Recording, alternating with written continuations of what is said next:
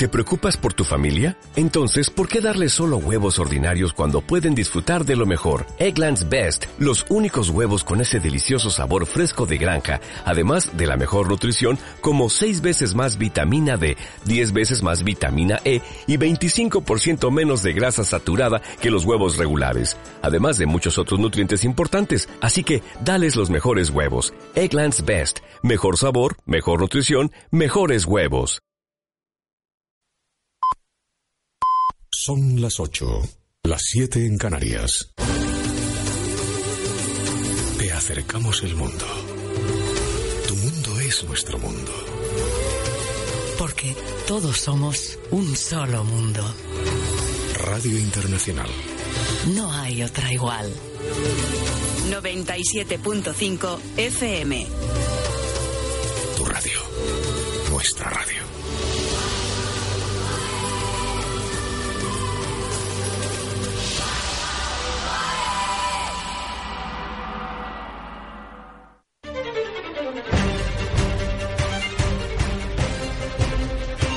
La alacena global.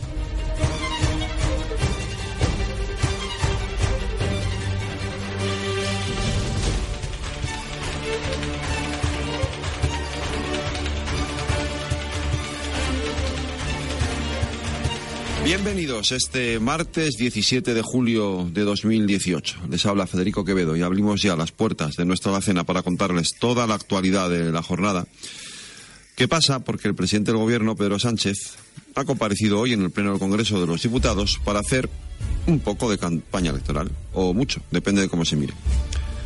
Y como suele ocurrir cuando se hace campaña electoral, se anuncian decisiones que como capítulo de deseos están bien, pero como realidades dejan bastante que desear.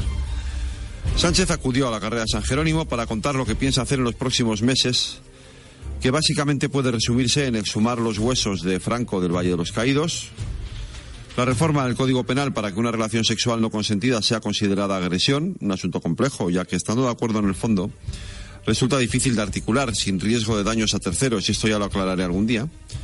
El rescate de las autopistas, en fin, prácticamente todo lo que ya sabíamos, pero envuelto en formato de debate de investidura o de Estado de la Nación, ya que ni hubo aquel ni habrá este. O sea, poca miel para tanta mosca. Pero como todo buen político, Sánchez se guardó el conejo en la chistera para sacarlo en el momento oportuno. Prohibir por ley las amnistías fiscales. Oigan, yo lo compro. Eh, siempre he creído que era una medida profundamente injusta y un agravio comparativo sin precedentes. Según el cual ser rico y defraudar la Hacienda sale prácticamente gratis, mientras que ser pobre y tener dificultades para hacer frente a las obligaciones fiscales suele ser razón suficiente para que la Administración tributaria inicie una persecución implacable sin tener en cuenta ni circunstancias personales ni nada parecido. Sobre todo si el ministro del ramo se llama Cristóbal Montoro, experto en echar una mano a sus amigos ricos y en amargarle la vida a la clase media. Pero dicho eso, la realidad es que el anuncio es un brindis al sol, porque de nada sirve una ley prohibiendo amnistías fiscales y luego llega un gobierno que cambia esa ley por otra, permitiéndolas. E incluso se las salta, como ya hizo Montoro, porque las amnistías fiscales ya las prohibió en su día el gobierno de Felipe González después de hacerlas. Y es más, el propio Montoro, tras la sentencia contraria a su amnistía eh, del Tribunal Constitucional, anunció otra ley parecida sabiendo que cualquier norma de rango legal es perfectamente derogable por otra ley del mismo rango legal. ¿O es que no derogó el gobierno de Zapatero leyes aprobadas por el gobierno de Aznar? Luego, de poco va a servir este anuncio, salvo para prohibir que sea este gobierno el que, haga una amnistía fiscal, porque el siguiente, sea el que sea, ya veremos lo que hace. La única forma realmente eficaz de evitar que ningún gobierno vuelva a cometer una injusticia tan enorme como es una amnistía fiscal en lugar de perseguir hasta donde haga falta a los grandes defraudadores, es incluir esa prohibición en la Constitución, lo que implica su reforma.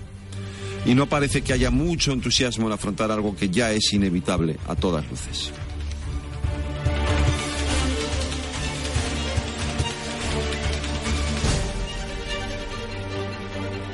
La alacena global.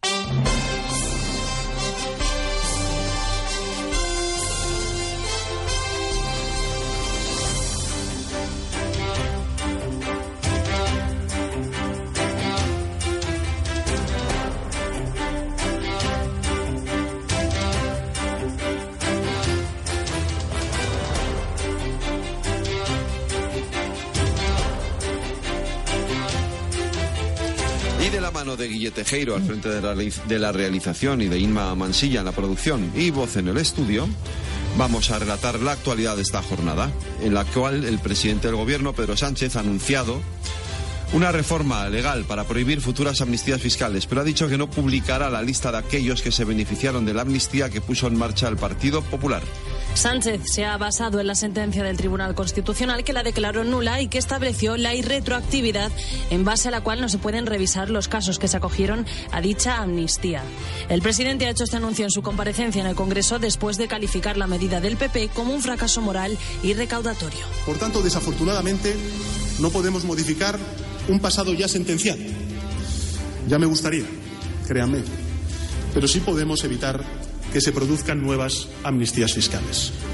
Y por ello les anuncio que el Gobierno presentará un anteproyecto de ley de prevención y de lucha contra el fraude fiscal para perseguir a los grandes defraudadores, incluir en la lista de morosos a los responsables solidarios de esa morosidad, actualizar la lista de paraísos fiscales y prohibir futuras leyes de amnistía fiscal. Que no vuelva, vuelva a haber una amnistía fiscal en nuestro país.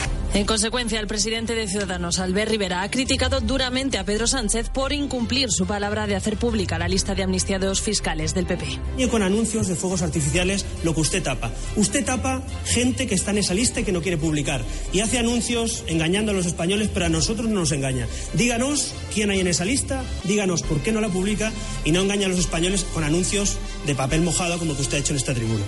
Por su parte, el portavoz del PP en el Congreso, Rafael Hernando, se ha defendido acusando al Gobierno de apropiarse de los logros del anterior Ejecutivo. Un discurso, por cierto, rancio, vacío, lleno de lugares comunes y que lo único que tienen de positivo es precisamente el intentar hacerse dueño de las cuestiones y las medidas que ha aprobado el Gobierno del Partido Popular.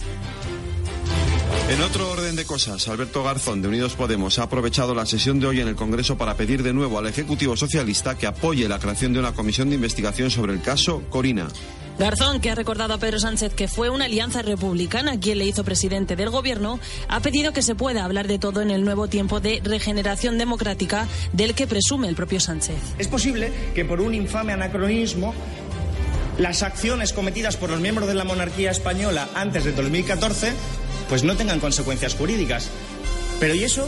¿Ante eso qué tiene que decir esta Cámara? ¿Qué tiene que decir esta Cámara? ¿Acaso no deberíamos preocuparnos por la posibilidad de que la monarquía haya recibido regalos por, eh, por parte del gobierno de Marruecos?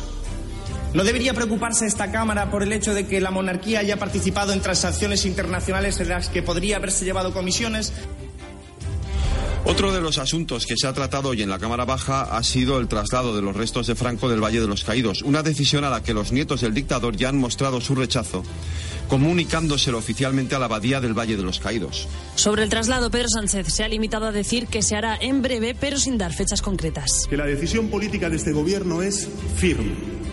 Vamos a proceder a la exhumación de los restos del dictador Franco del Valle de los Caídos. Será, señorías, en breve heridas han estado abiertas durante muchos años, demasiados. Ya ha llegado el momento de cerrarlas. A raíz de esto, el portavoz del PP en el Congreso, Rafael Hernando, ha calificado a Pedro Sánchez de revanchista y le ha pedido que no remueva el pasado. Señor Sánchez, mi grupo parlamentario le reclama que no recupere usted la España revanchista que logramos dejar atrás con el espíritu de la transición española. Le exigimos que no utilice el pasado para fracturar el presente y el futuro que construimos entre todos y trabaje por las preocupaciones reales de los españoles. Hernando también ha acusado al gobierno de pactar con comunistas independentistas y de beneficiar a presos de ETA, lo que Sánchez ha reprochado tanto al Partido Popular como a Ciudadanos que utilicen la política antiterrorista para criticar a su ejecutivo. Además, en su intervención el presidente ha asegurado que su gobierno aplicará la ley penitenciaria con luz y taquígrafos, algo que ha dicho no hicieron los gobiernos anteriores. Yo no voy a entrar aquí a recordar cómo José María Aznar acercó a presos, no voy a recordar aquí eh, la utilización que se ha hecho desgraciadamente por anteriores administraciones de la política antiterrorista, lo que sí que voy a reafirmar, señorías, es que el Gobierno de España va a cumplir con la ley penitenciaria. Entre los grandes anuncios que ha hecho el presidente del Gobierno en el Congreso está la subida de impuesto de sociedades con un tipo mínimo del 15% de los beneficios para las grandes empresas. Y hoy la COE, que ha calificado de grave error esta medida, ha querido alertar de que esta subida restará competitividad a las empresas y ralentizará la inversión y la creación de puestos de trabajo. El presidente de la patronal, Joan Rosell, ha recordado que la tributación empresarial en España está incluso por encima de la media europea y para ello ha citado datos de la agencia tributaria, del Eurostat y del Banco Mundial. Así, las empresas aportan el 30,4% de los ingresos públicos, mientras que la media de la eurozona es del 26,2%. Además, las empresas en España soportan una carga tributaria con un tipo real del 46,9% sobre beneficios frente a la media europea del 40,9%. Rosell ha pedido al Gobierno, además, que no busque solo en el impuesto de sociedades los mayores ingresos y que haga un estudio en profundidad de la situación del sector público. El presidente de la patronal ha ido un paso más allá e incluso ha acusado al Gobierno de despilfarrar dinero público. Un ejemplo, ha dicho, es el abstensismo laboral o los sistemas públicos de empleo que ha asegurado cuentan con un amplio personal, pero solo contratan al 3% de los trabajadores que buscan trabajo. Además de la subida de impuestos para las grandes empresas, el presidente del Gobierno, Pedro Sánchez, ha anunciado más gastos para las comunidades autónomas y la intención de su Ejecutivo de reformar el Código Penal para que la actuación de piquetes sindicales en las huelgas no conlleve penas de cárcel. Se creará un impuesto a las tecnológicas que, según el presidente, no pagan impuestos y además se establecerá un impuesto a la banca y un plan de choque para controlar la contratación de falsos autónomos, los contratos a tiempo parcial o el exceso de horas extra. También se pondrá en marcha un plan de empleo juvenil y un estatuto del becario por otro lado, y en cuanto a política territorial, Pedro Sánchez ha confirmado un gasto extra de 2.400 millones de euros para las comunidades autónomas a las que el presidente ha convocado para este jueves. Ese día, el presidente del Ejecutivo se reunirá con el Consejo de Política Fiscal y Financiera para debatir la nueva senda de déficit. Y seguimos hablando de política, pero esta vez lo hacemos con el Partido Popular. A falta de cuatro días para la votación de los compromisarios, Pablo Casado y Soraya Sáez de Santa María se han reunido esta mañana en secreto en la sede central del PP con el objetivo de llegar a un acuerdo, algo que finalmente no ha ocurrido. Ha sido un encuentro de apenas una hora en la que los dos aspirantes han estado a solas. Ninguno de ellos ha aceptado una candidatura de integración, por lo que se mantiene el calendario previsto de llegar al Congreso con dos candidaturas. Todo en el mismo día en el que ha saltado el rumor de que el todavía presidente popular Mariano Rajoy estaría buscando apoyos para Soraya Sáenz de Santa María. La propia ex vicepresidenta ha dicho que no sabe nada sobre eso. Yo no, yo no tengo ni idea. A mí, desde luego, no me ha pedido nada ni me ha dicho absolutamente nada. Si yo puedo hablar por mí. No, no he hablado con él. Y no tengo mucho tiempo prácticamente de hablar con nadie. Por su parte, Pablo Casado ha defendido la neutralidad del todavía presidente del PP, Mariano Rajoy. Eh, Mariano Rajoy ha demostrado ser un señor, mantener la neutralidad en todo momento y como pidió en la Junta Directiva que convocó el Congreso, quería un Congreso libre en el que integráramos después de votar. Por cierto que además del respaldo de los cuatro precandidatos que no pasaron la primera vuelta de las primarias del PP, Pablo Casado cuenta con otro apoyo más. Cristina Cifuentes, la expresidenta madrileña y del PP regional, ha dicho hoy a través de Twitter que ojalá salga elegido Casado porque ha asegurado representa la renovación y los valores del PP. Ya hablamos ahora de Cataluña porque los independentistas han amenazado con la desobediencia si el gobierno no acepta la celebración de un nuevo referéndum de autodeterminación. Esta ha sido la pregunta que hoy en el Congreso el diputado de Esquerra Republicana, Joan Tardá, le ha lanzado al presidente. ¿Deberemos los catalanes o una buena parte de los catalanes recurrir de nuevo a la desobediencia? 1 de octubre, 27 de septiembre. ¿Vamos a cometer el error del año 2014?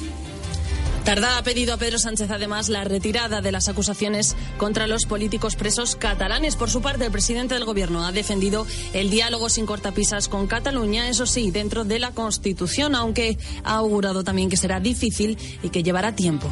Es precisamente reconstruir eh, confianza y reconstruir lealtades. Y en ese contexto creo que, podremos hacerlo en el marco de este Parlamento y también en el seno de esas comisiones bilaterales. Comisiones, por cierto, que, están recogidas en el Estatuto de Autonomía de, Cataluña y que nosotros eh, reconocemos y, vamos, por supuesto, a activar. Frente a la amenaza de los independentistas de retirar su apoyo al gobierno si no se producen avances en la autodeterminación en Cataluña, Pedro Sánchez ha propuesto hoy ante el Congreso una votación que permite ratificar un nuevo estatuto de autonomía acordado, eso sí, por todas las fuerzas políticas. Y seguimos hablando de Cataluña porque el Tribunal Constitucional ha suspendido la moción aprobada en el Parlamento catalán el pasado 5 de julio, en la que Junts per Catalunya, Esquerra Republicana y la CUP se reafirmaron en los objetivos políticos relativos al proceso independentista de Cataluña. Recordemos que el Pleno del Alto Tribunal admitió por unanimidad el recurso de inconstitucionalidad presentado por el gobierno de Pedro Sánchez contra la citada moción, lo que supone la suspensión inmediata de este nuevo intento de los independentistas de culminar el procés. Y en relación con el proceso, eh, precisamente, hoy hemos conocido también la imputación de Rosa Vidal, la interventora general de la Generalitat, que certificó que el gobierno no había gastado ni un euro en la consulta ilegal del 1 de octubre. El juez ha citado a Vidal el próximo 24 de julio al entender que ha tratado de impedir que se conozca el coste público de la consulta. Y nuestro dato del día tiene que ver con un incremento en la deuda pública, casi 5.000 millones más en el mes de mayo. En porcentaje sobre el Producto Interior Bruto, nuestro país ya debe el equivalente al 98,2% de todo lo que produce en un solo año. 4.935 millones de euros de sobregasto durante el mes de mayo. Es la cifra exacta del incremento de la deuda de todas las administraciones públicas. Además, este exceso de gasto supone un aumento del 0,4% respecto al mes de abril.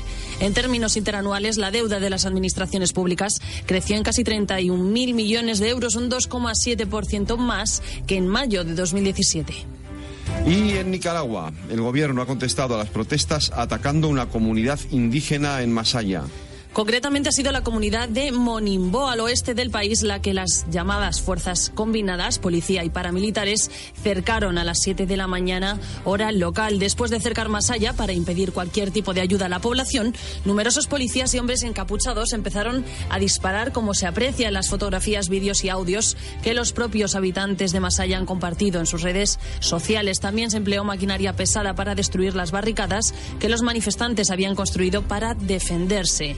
A raíz de esto, el Departamento de Estado de Estados Unidos ha pedido hoy al presidente Ortega que frene los ataques contra Masaya. Recordemos que tanto la Comisión Interamericana de Derechos Humanos como la Oficina del Alto Comisionado de las Naciones Unidas para los Derechos Humanos han responsabilizado al gobierno de Nicaragua de asesinatos, ejecuciones extrajudiciales, malos tratos, posibles actos de tortura y detenciones arbitrarias cometidos en contra de la población mayoritariamente joven del país, algo que el Ejecutivo ha negado. Y ahora, eh, de la mano de Carol Curado, vamos a conocer, perdón, de Jaime del Castillo, vamos a conocer el tiempo que hará mañana en la Comunidad de Madrid. Buenas tardes, Jaime.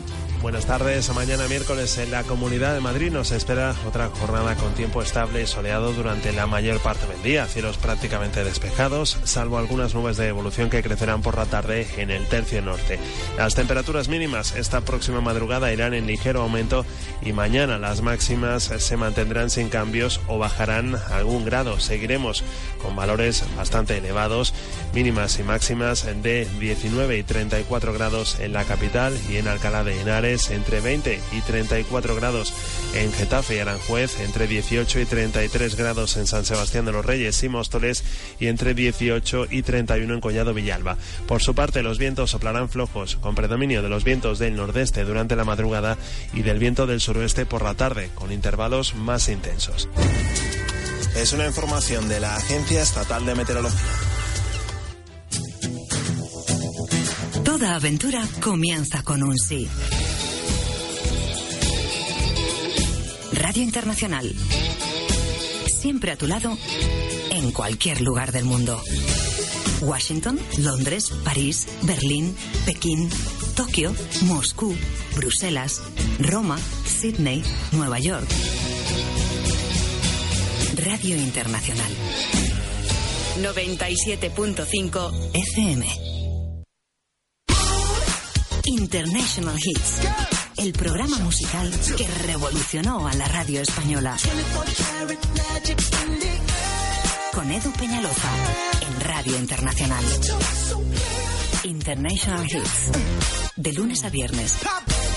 Tu mejor música. Escuchando La Alacena Global.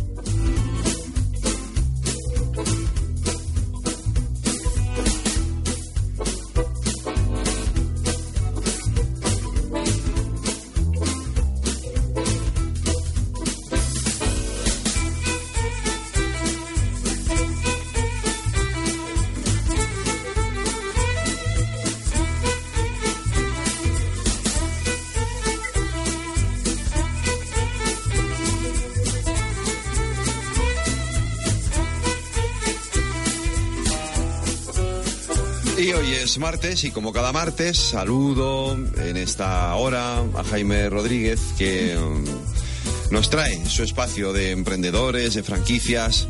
eh, y hoy creo que tenemos una invitada muy especial, porque yo he leído el currículum y en fin, bueno, ahora contamos. Empieza Jaime. sí, buenas tardes. Bueno, empiezo entonando el mea culpa porque te mentí el martes pasado. Te dije que te iba a traer niños e idiomas y te he traído niños y robótica. Bueno, no pasa nada. No solo niños, menos. pero lo, de la robótica, es- lo de la robótica es un idioma aparte.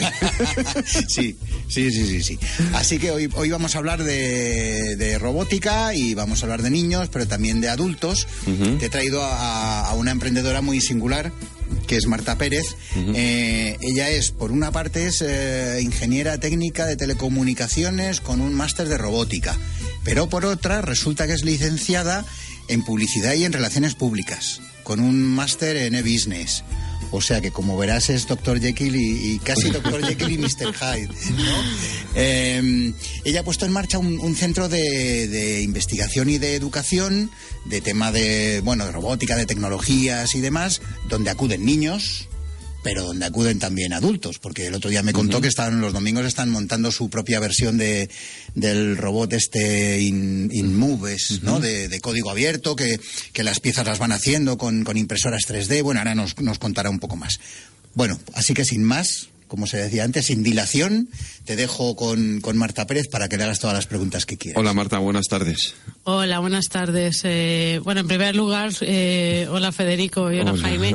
Quería agradecer la oportunidad que me habéis dado de, bueno, Nada, pues, al programa. nosotros encantados. Y- Eso también es muy antiguo, Marta, Sí. ya no se lleva. Y poder- Pero realmente lo siento. Realmente siento que, bueno, estoy muy agradecida por poder venir a hablar de mi proyecto. Bueno, oye, no te hemos hecho ninguna pregunta. ya Espérate, verás le voy a hacer ahora, la primera. Claro. ¿Qué cómo es? luego no estás tan agradecida. ¿Qué es un androide de código abierto y move, por favor? Que no lo sé. Bueno, pues hay un escultor francés, Mm. eh, ahí donde lo ves, que, bueno, eh, se dedicó a construir por sí mismo, pieza a pieza, un, un robot humanoide de 1,72 más o menos, eh, dotado de todo tipo de sensores, actuadores, etcétera, eh, programable con Arduino, que imagino que habéis oído hablar de Yo no. Arduino. Arduino es una Yo- placa yo, yo soy de... totalmente pez en todo esto. O sea, Arduino es una placa de hardware de código abierto. Eh, Tampoco sé lo que es el código abierto. Bien. Código abierto es que puedes coger la placa y modificarla a Ah, tu vale, gusto. vale, vale, vale, vale. Perfecto. Igual que un software el- que no, está, no tiene derechos de autor. ¿no? Efectivamente, efectivamente. Entonces, bueno, eh, tú lo, lo construyes, pues como comentaba Jaime, a través de, de una impresora 3D y es bárbaro. Eh, el proceso es mm, divertidísimo, aprendes muchísimo de todo porque, bueno, la robótica, como sabéis, es, eh, es algo multidisciplinar. Eh, engloba muchas ramas de la ingeniería y claro, tú construyes un robot y estás hablando de mecánica, estás hablando de programación, estás hablando de electrónica, estás hablando de muchas cosas que tienes que, que unir, soldar al mismo tiempo. ¿no? Entonces, eh, el Robotic Move es, eh, si tenéis oportunidad de verlo en la web, muy interesante. Es Sí, 3 en W cuanto- sí, en y cuanto se ven las punto- imágenes, sí, eh, enseguida lo, lo distingues. punto Vale, vale, FR es una maravilla. Oye, Marta, a ver, yo cuando era pequeño eh, quería ser microbacteriólogo médico, ¿vale? Y luego hice periodismo, ¿vale? Pero no hice bien. microbacteriología médica. Lógico. Quiero decir, ¿vale? Pero tú has hecho dos cosas que no tienen nada que ver. Robótica por un lado y temas de publicidad por otro. O sea, a ver, Bueno. ¿cuál- ¿de cuál de estas era la, la que tú querías? La que yo quería, la que yo quería de pequeña era psicología. Vale, pues bien, hemos, Bien. hemos empezado bien. ¿eh? Entonces mi, mi madre no me dejó porque es psicóloga y me dijo Vaya, que no hiciera psicología. Así Eso que suele yo, pasar, ¿eh? yo ya no hago eso, pero bueno. así que yo quise hacer historia. Y Yo también empecé historia, fíjate tú, mira qué No empecé, yo es mi sueño y lo tengo ahí clavado. Pero Es una carrera para hacer ya de mayor, ¿verdad? Cuando ya está. bueno, Claro. pero yo soy muy joven todavía. Todavía tienes tiempo, sí, Tengo sí. tiempo. No hice historia porque mi padre me dijo que no por las salidas laborales. Así que entré en publicidad un poco porque era también multidisciplinar, porque la comunicación es algo que me gusta bastante y, y bueno, eh, tenía cosas, tenía cosas interesantes. Eh, luego estudié ingeniería técnica de telecomunicaciones y diréis, no tiene nada que ver. Claro. No, claro no. Os voy a decir ahora mismo en qué tiene que ver. Ambas son carreras de comunicación.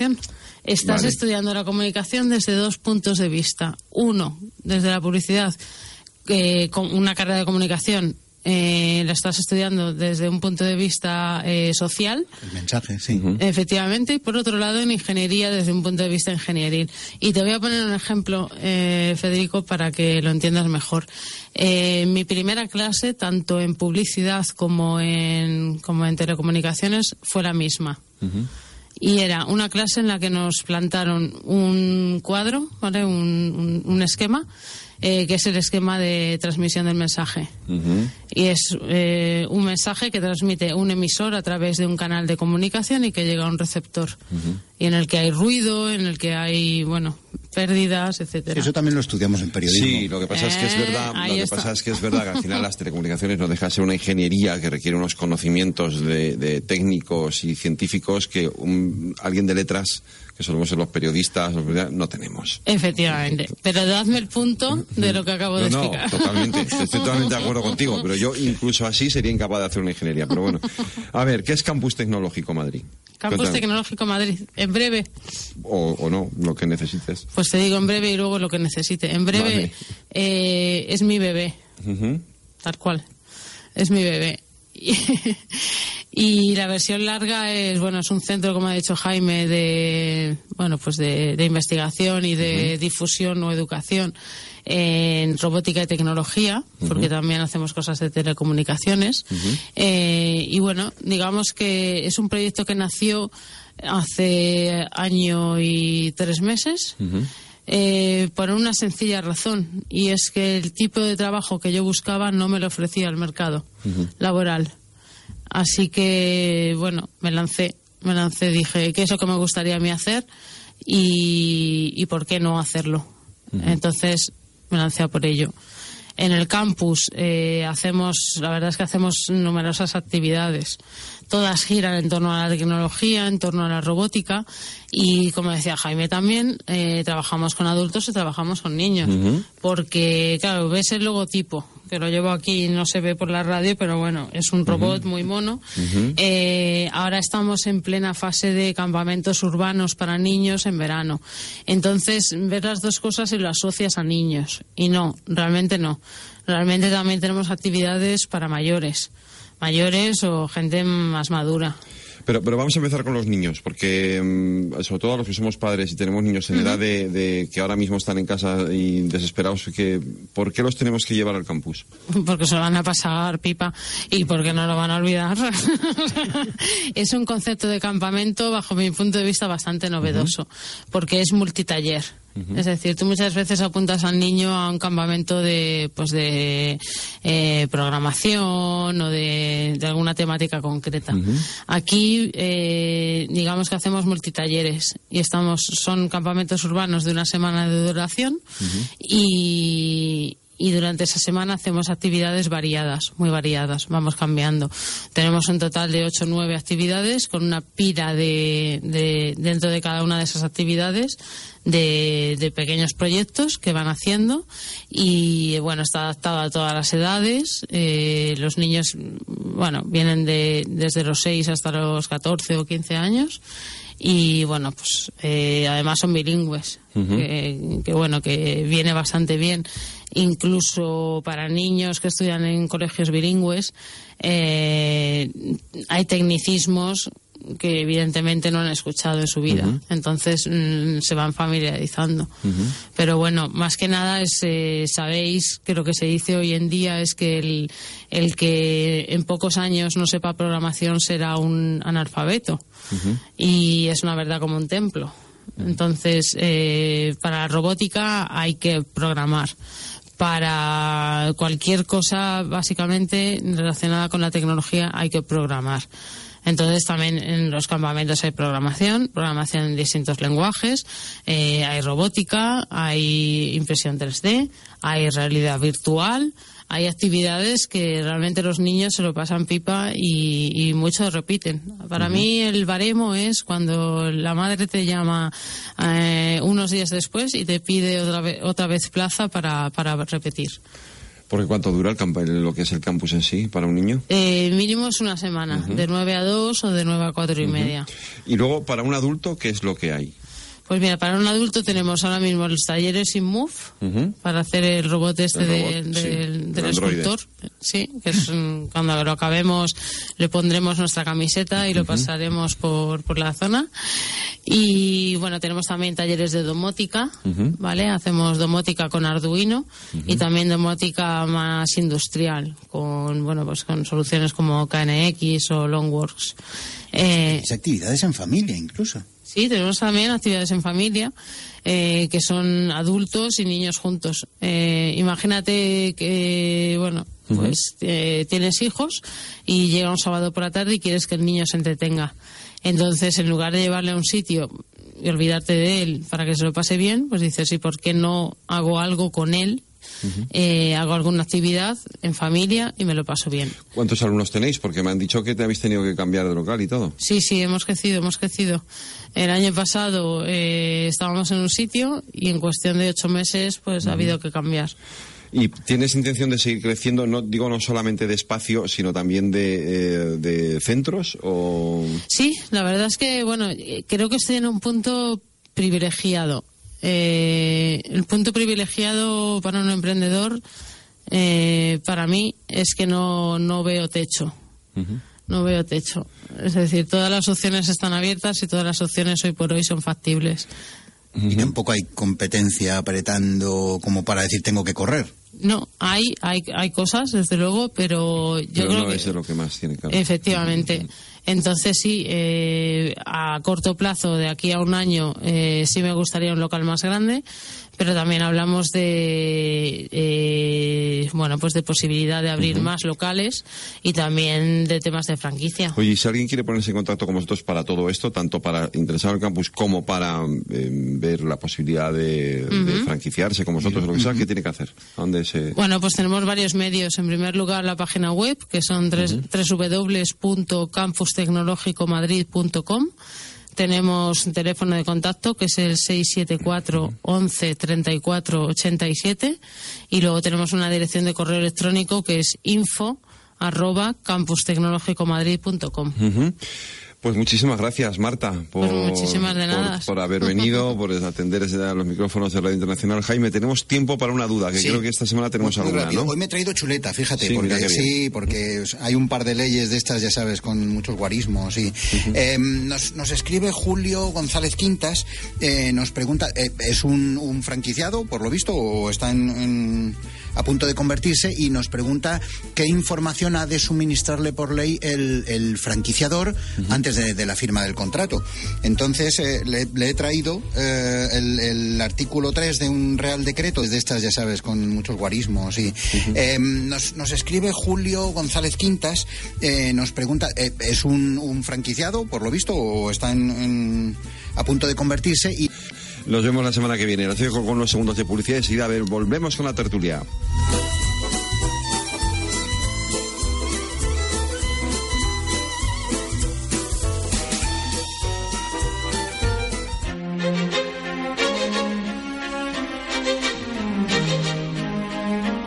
A veces, la aventura más grande es una simple conversación. Radio Internacional con las mejores entrevistas. Los mejores testimonios, inéditos y constructivos. Radio Internacional. Otra forma de ver el mundo. Ya lo sabes, díselo a tus amigos. Parrado está de vuelta en las ondas de tu emisora favorita. Cada noche, a las diez y media, sintoniza El clásico de la radio deportiva. La elegancia de una persona está en la responsabilidad de su boca. Los mejores profesionales en Radio Internacional. La radio sin complejos. 97.5 FM.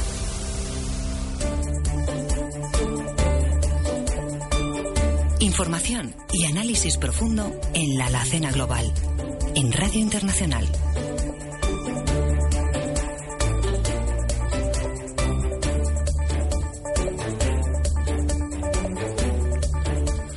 Pues pasan casi cinco minutos de las ocho y media, una hora menos en las Islas Canarias. Tenemos temas para hablar hoy. Lo vamos a hacer de la mano de Rafa Barberá. Buenas tardes, Rafa. Hola, ¿qué tal? Buenas tardes. Y de Gustavo Fernández Mazarambroz. Buenas tardes, Gustavo. Buenas tardes, Federico. Porque hoy ha comparecido Pedro Sánchez en el Congreso de los Diputados y ha hecho un anuncio un tanto sorprendente en la medida en que en sí mismo, eh, es decir, yo, eh, yo lo he dicho antes, yo os comparto el fondo de la, de la- de- del anuncio, eh, pero no termino de entender la forma, porque mm, me refiero a esto de prohibir por ahí las amnistías fiscales. Yo estoy de acuerdo, es decir, de, mm, me parece, a mí siempre me ha parecido una medida injusta, pero se esté o no de acuerdo, al final las leyes las cambian los gobiernos de un gobierno para otro, con lo cual, si tú prohíbes por ley una amnistía fiscal y llega otro gobierno y quiere hacer una amnistía fiscal, lo único que tiene que hacer es, derogar la ley del gobierno anterior y hacer una nueva. Con lo cual, ¿de qué sirve hacer una ley prohibiendo amnistías fiscales si lo único que lo haría de verdad sería incluir esa prohibición en la propia Constitución. Es lo único que, que- que permitiría eh, que efectivamente no hubiera nunca más medidas fiscales. Pero no sé lo que opináis vosotros. Empieza Rafa, venga. Bueno, eh, yo creo que la comparecencia de esta mañana, en primer lugar, ha sido un poco un tanto anómala, porque ha, ha presentado el programa de gobierno, cosa que no hizo cuando la moción de censura. Por tanto, es un, es un poco extraño que alcanzara los votos suficientes como para estar en el gobierno eh, cuando presenta la moción de censura y hoy muchos de los socios de ese momento de investidura pues habrán dicho bueno pues nos da igual porque ya está en el gobierno no podemos rebatir nada de lo que de lo que está diciendo por tanto me ha parecido un tanto anómalo. Y en cuanto al tema de las de la amnistía fiscal yo creo que ha estado más tiempo explicando que no quiere autorizar las amnistías fiscales que tiempo explicando por qué no va a sacar la lista. Porque no puede. Porque no puede pero lo dijo que la iba a sacar. Sí, sí. ¿por qué no puede? porque porque hay personas en esa lista supongo Entiendo yo, ¿no, Gustavo? No sé. Sí, bueno, No sé, sí. obviamente alguien le ha dicho a mí no me sacas. ¿No? No sé, digo yo. Sí, bueno, efe- efectivamente se esconden muchas cosas. Yo creo que en, en- en- en un panorama político en donde el multipartidismo ha venido y se ha implantado, por lo menos en los próximos 10 o 12 años, creo que vamos a seguir igual, un presidente del gobierno puede decir lo que quiera siempre y cuando eh, no tenga mayoría absoluta, porque luego lanza la iniciativa y luego no se lo aprueban, por lo tanto uno puede jugar con esa aritmética parlamentaria en su favor, tratando de comprometerse a algo y luego cargar en contra de los socios de gobierno que no lo apoyan. ¿no?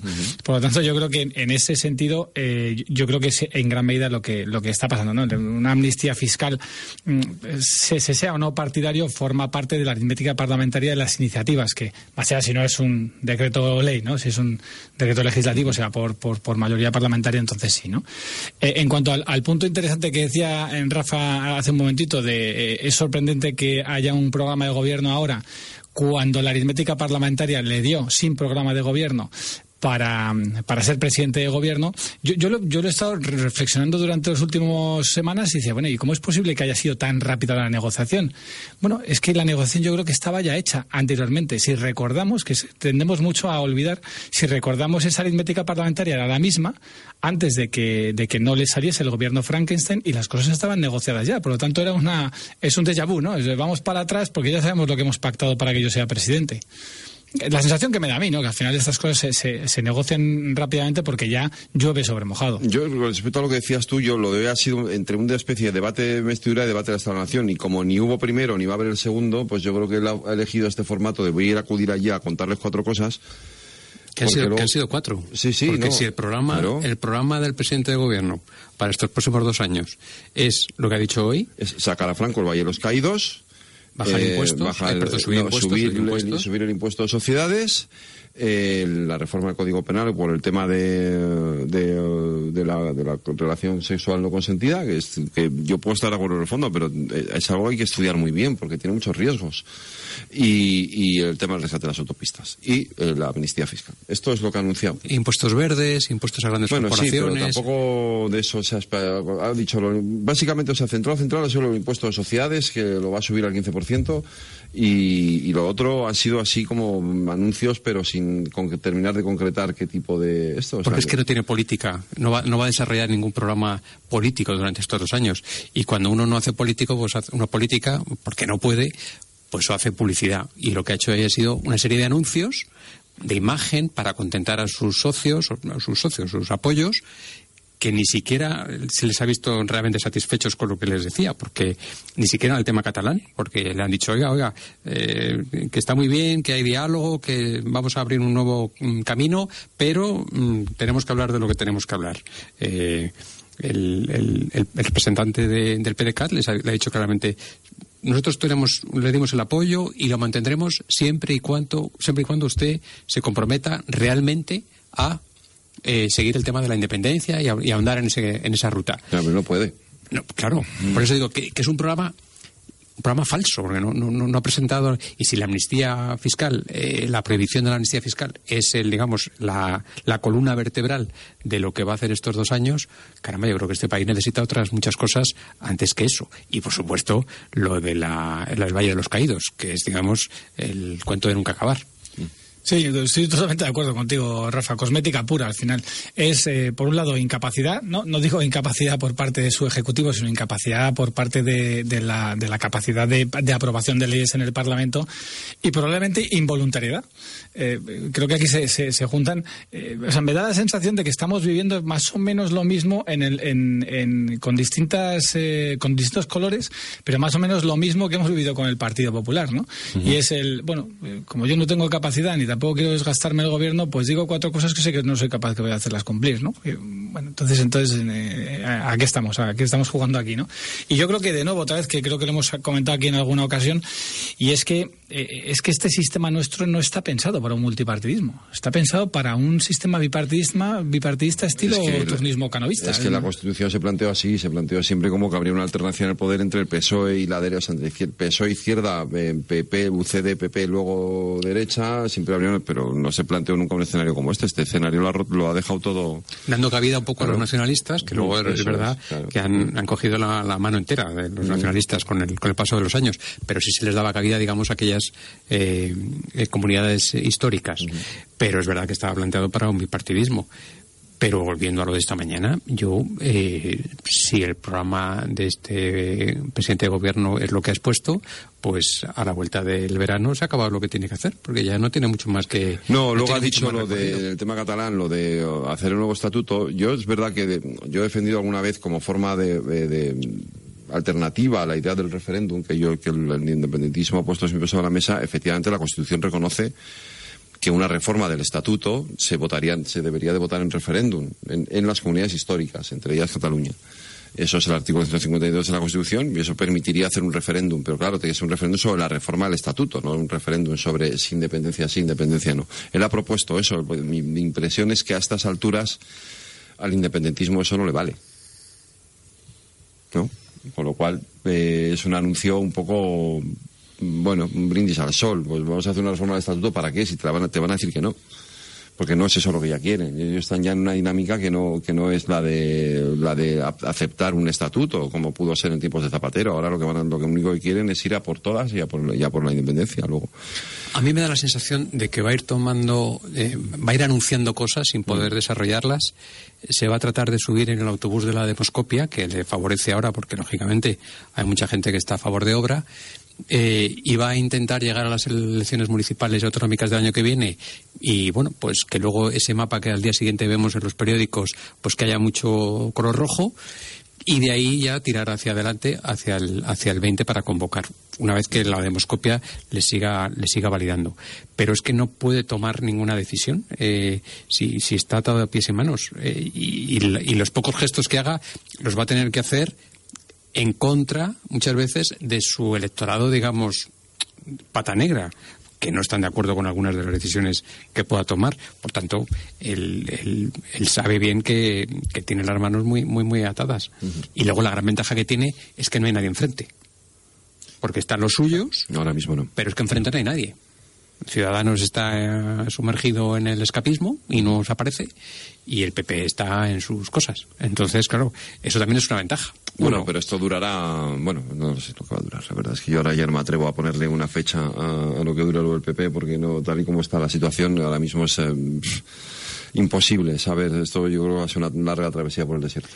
Pero mientras tanto, a base de gestos y anuncios, él va ganando, tiempo, que es lo que Eh, bueno, y, y- y con estas iniciativas va ganando tiempo y adeptos que se fueron a, a- a Podemos, ¿no? En definitiva, quizás esa es su, su campaña electoral es esa, ¿no? Su campaña publicitaria. Ah, no, por supuesto. Claro, él, está pues en, en esa nebulosa en donde lanza globos sondas, sab- se, se podrá ejecutar, no se podrá ejecutar, tendrá la aritmética parlamentaria para aprobarlas o no, pero realmente lo que está es dando, haciendo guiños a aquellos potenciales votantes que le abandonaron en un primer momento y eso los está trayendo a su foro. ¿no? Con la peculiaridad parlamentaria que ninguno de los miembros del gobierno tiene escaño en el, en el Congreso. Eh, que eso es algo. mm, Claro, pero eso, eso necesitaba él hacerlo para, para em, que no, no ocurriera que por algún viaje o alguna cosa, por Claro, ejemplo, eh, se quedaran con menos diputados todavía de los que ya tiene. Con lo Tenía cual, tres, era- Claro, han tenido que renunciar. han tenido que renunciar. Algunos de ellos han tenido que renunciar a su escaño para evitar ese precisamente que ocurriera eso. Con lo cual, ningún ministro efectivamente tiene escaño en el Congreso. Eso es así. Em, em, a ver, em, porra para el sábado. Eh, hoy se han reunido los dos, ha sido una reunión secreta, han estado menos de una hora juntos. No, dicen que ha sido muy cordial, yo no, no creo que haya sido tanto. Eh, y por supuesto Pablo Casado ha dicho que no acepta eh, integrarse en la lista de Soraya y Soraya ha dicho que no acepta integrarse en la lista de Casado, con lo cual las espadas siguen en alto. ¿Y quién cree que va a ganar el sábado? Eh, yo creo que va a estar muy ajustado en favor de uno o de otro. Yo creo que ahora mismo no se sabe.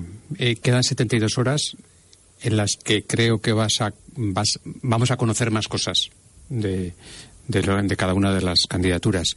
Y yo creo que el resultado del sábado se sabrá sobre la una, una y media de la tarde. Yo creo que va a estar muy, muy ajustado.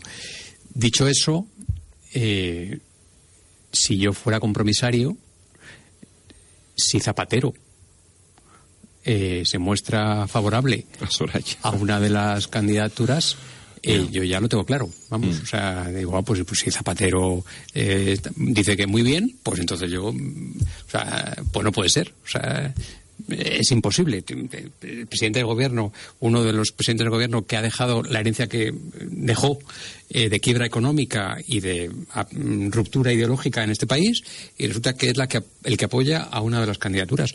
Yo creo que, eh, vamos, si yo fuera compromisario lo tendría claro. Pero, pero yo creo que todavía queda mucho tiempo. Y lo mismo, conocemos más cosas. Gustavo. Pues yo lo comentaba esta mañana con un amigo que le gusta mucho la política también y me, y me decía este amigo mío, bueno, podía ser peor, podía tener apoyos peores. Digo, ¿cuál podría tener más apoyo? Bueno, podría ser Puigdemont, porque no deja de ser... O Junqueras, que fue amigo suyo, que se hizo la foto con ella. Efectivamente, ¿no? Y ella fue presidenta de la comunidad autónoma, por lo Sí, tanto sí. podía ser peor. Todavía tenían eh, enemigos o amigos o amigos o amigos enemigos mayores, ¿no? Pues yo creo que van a ganar Casado y, y, y yo creo que van a ganar Casado por una por por, por dos eh, por dos mm, eh, elementos que yo he ido detectando eh, a lo largo de, de estos cuatro o cinco días últimos. ¿no? El primero de ellos es que Soraya hoy salía en la radio diciendo que eh, parecía lógico que, se, que gobernase eh, la lista o el candidato más votado. ¿no? Bueno, claro, ya cuando dices eso es porque no tienes muy atados a tus compromisarios, ¿no? Y en segundo lugar es porque, y me consta que esto es así, la campaña que está lanzando Soraya estos últimos días es una campaña de acercamiento a las sedes del Partido Popular, cosa que antes sí lo había hecho, pero no con tanto énfasis, y Casado no. Y me sorprende, porque realmente acercarte a las sedes para hablar con los, eh, con- no sé si con los compromisarios, pero sí, sí con los, eh, con los, eh, con los afiliados, con los afiliados o eventuales votantes que te han votado a ti, no tiene mucho sentido a estas alturas si lo que no quisieses hacer es afianzar a través de la movilización de tus votantes el que afiances el voto del compromisario.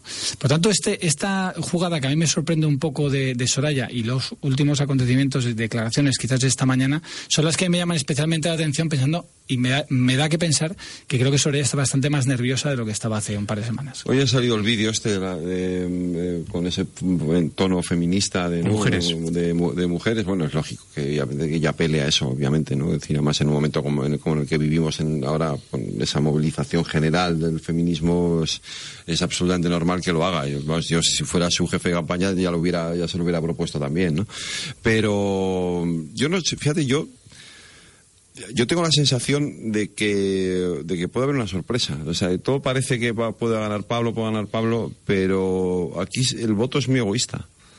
Este voto en concreto. Sí, también es cierto. es. Es un voto muy egoísta. Porque no va a ser un voto pensando realmente en, en el bien del partido, en el bien del país o en o lo que realmente necesita el PP o deja de necesitar, sino si yo voy a poder seguir teniendo el cargo que tengo o no voy a poder seguir teniendo el cargo que tengo. Y yo creo que en esa duda del señor que va a votar sale ganando Soraya y sale perdiendo Pablo. Creo. Sí, yo estoy Creo. también, también es verdad. Creo. Sí, sí. Entonces, por eso estoy más en lo que dice Rafa. Yo creo que va a estar muy ajustadito el resultado y, y nos podemos llevar la sorpresa de que pareciendo, como parecía, que con todos los apoyos de los que estaban antes eh, en, en la carrera, eh, puede ganar Pablo, pero que luego a la hora de la verdad ya veremos, porque el voto es secreto. Yo creo que la noche del viernes Mm. va a ser larguísima. Y va a haber una cantidad de presiones a los compromisarios. Oye, acuérdate que tú tienes ese puesto porque yo intercedí para que tú tuvieras ese puesto, o tú o tu familiar o quien sea. Y yo creo que en esa presión eh, tienen más ventaja Soraya. eh, porque maneja más, digamos, más, más, más aparato, más aparato antiguo, digamos, del partido, pero más aparato, al fin y al cabo, que, que Casado. Yo creo que en esa batalla la gana. Es verdad que el voto es secreto, pero yo, yo creo que el compromisario tiene que mirar, va, va a mirar. o sea, una cosa es que Casado está apelando mucho a las ideas y al proyecto y a España, etcétera, pero el compromisario yo creo que mira más a su proyecto personal y familiar que al proyecto de España y al proyecto ideológico. Y entonces yo creo que en esa presión, lo mismo, quien dude ahora mismo, pues mm, se decanta por Soraya. Y está por ver que esa suma de las candidaturas que han apoyado a Casado eh, se refleje luego en el número de compromisarios. Y eso tengo mis dudas. Y también tengo mi duda de si en algún momento algún varón va a hacer algún otro gesto.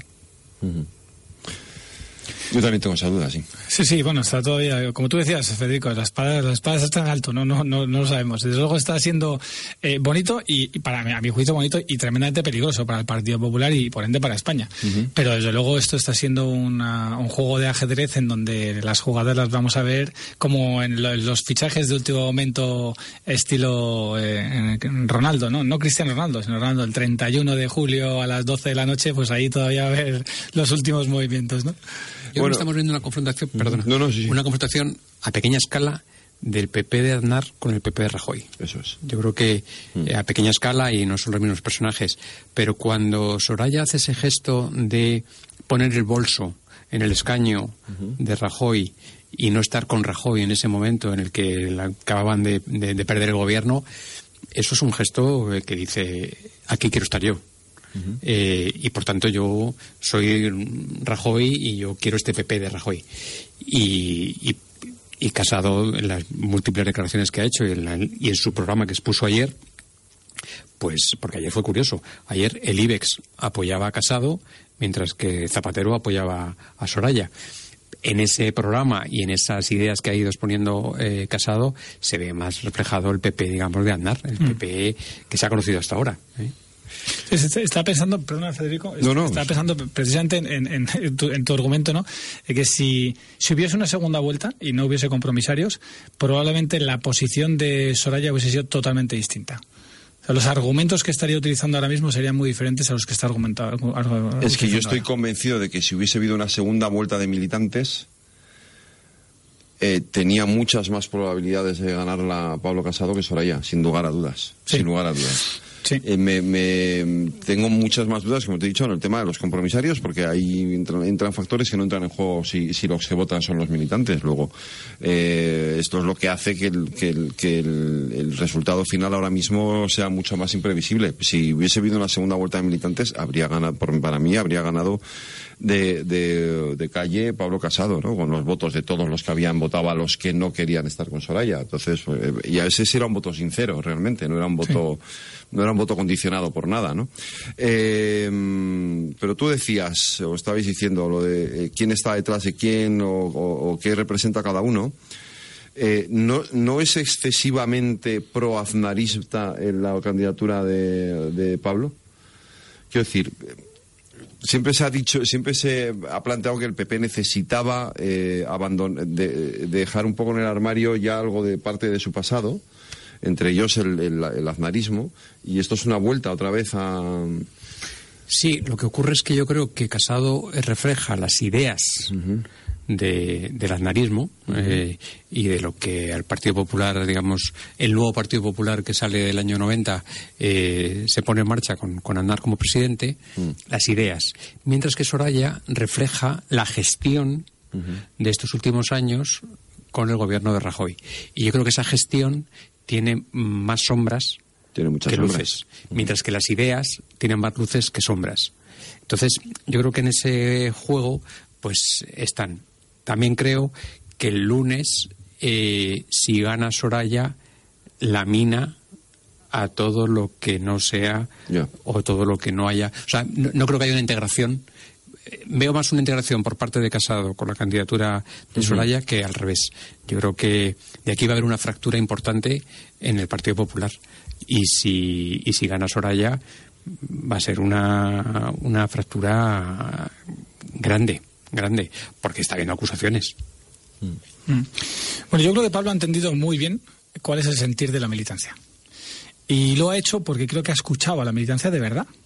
Y cuando la militancia está a punto de romper con, con- con la, fideli- con, la fi- con la fidelidad del partido, si no lo ha hecho ya en gran medida, eh, está- es muy libre de decirle a alguien que es candidato, es que no lo has entendido, es que habéis traicionado los principios y valores, ¿no? Y para él era muy sencillo, es muy sencillo también, si tú vas a refundar el partido, volver a la misma refundación que fue la refundación del Partido Popular por, por José María Aznar.